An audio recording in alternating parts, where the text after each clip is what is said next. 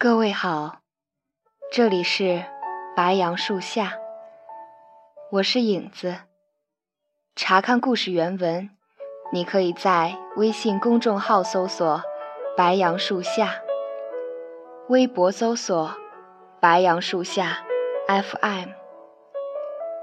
有些故事只说给懂的人听。今天要和你分享的文章是来自随笔书爱的《生活带给我们的小惊喜》。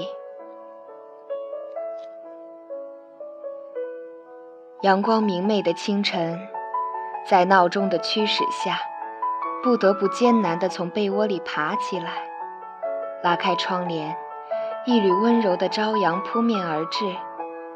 外面春色撩人，这是个适合旅游的日子。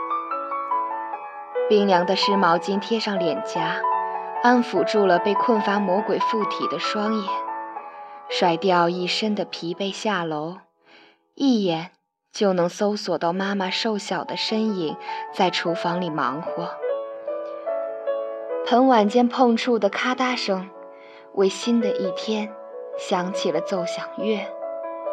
吃完早餐，嘴里的东西还没嚼完。便匆匆赶上了工作的路。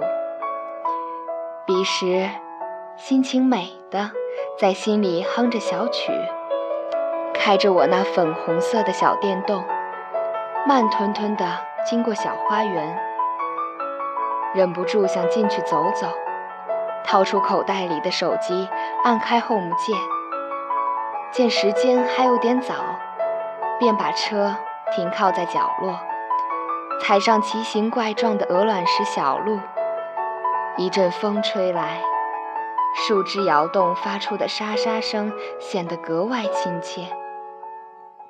随着一群麻雀从树上敏捷地四处散飞，一块小石头从天而降，差点正中我的头部，砸在我的肩膀上，心里一下子燃起了点怒火。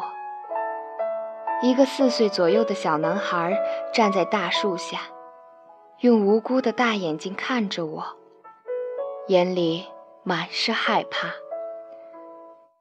圆圆的小脸被风吹得像猴屁股，沙子不小心吹进他的眼里。他举起肉嘟嘟的小手去揉，睫毛长而粗。怒火一下子变成扑哧一声笑出来。一年轻女子跑上来，一脸歉意，连声对我说抱歉。孩子也跟着用稚嫩的声音说了一声对不住。我摆摆手微笑，摸了摸小孩的头，这让我后悔刚刚有那么一瞬间的怒火。每一个人生下来都是善良的个体。常怀温柔之心，确实能让人心情舒畅许多。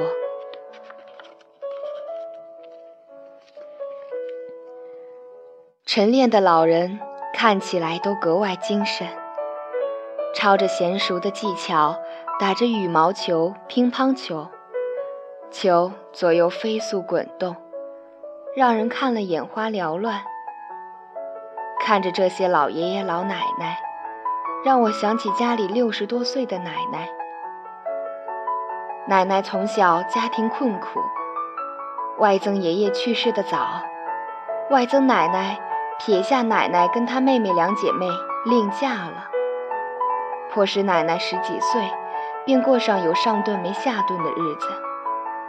嫁给爷爷之后，也因碰上严格婆婆对奶奶管教严厉。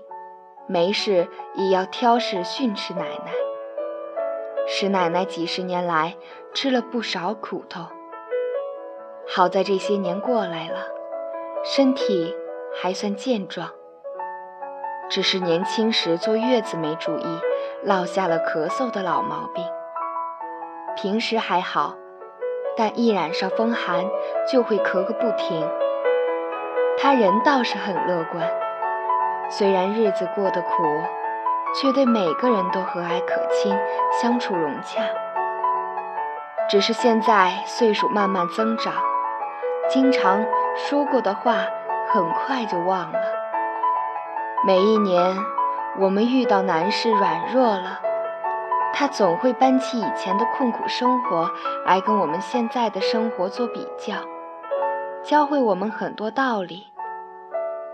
但是，讲第一次，我们总会聚精会神地听他说；第 n 次以后，我会跟爸妈还有妹妹使眼色。就算听烦了，也要装作第一次听一样，脸上充满惊讶的神色。所以每一次，奶奶总能乐在其中，讲得有声有色。有时候，老人的心比孩子还要敏感，一听到责怪他们啰嗦的话语，总会胡思乱想，认为自己老了，没用了。于是变得沉默寡言，因为没有沟通，脑子逐渐退化，就已经弥补不回来了。生老病死是人之常情，希望我们都能做到以孝为先，为他们守住那一片即将消退的夕阳。走着走着。差点忘记自己是个要上班的人，于是掏出手机拍下美景，手插进外套口袋，走向我的小电动。迎面走来一对看似年龄近百岁的老年夫妇，一只手拉着对方的一只手，另外一只手拄着拐杖，步履蹒跚地走在两旁种满绿色的小道上。两人时而抬头对视微笑，挂满皱纹和雀斑的脸上满是祥和。我心里不禁感慨：这就是真正的相濡以沫，世间最难能可贵、后天培养的、没有血缘关系的亲情了。一眼望去。花园里不知名的大树都已经吐出了新芽。我想，这就是生活带给我们的小惊喜吧。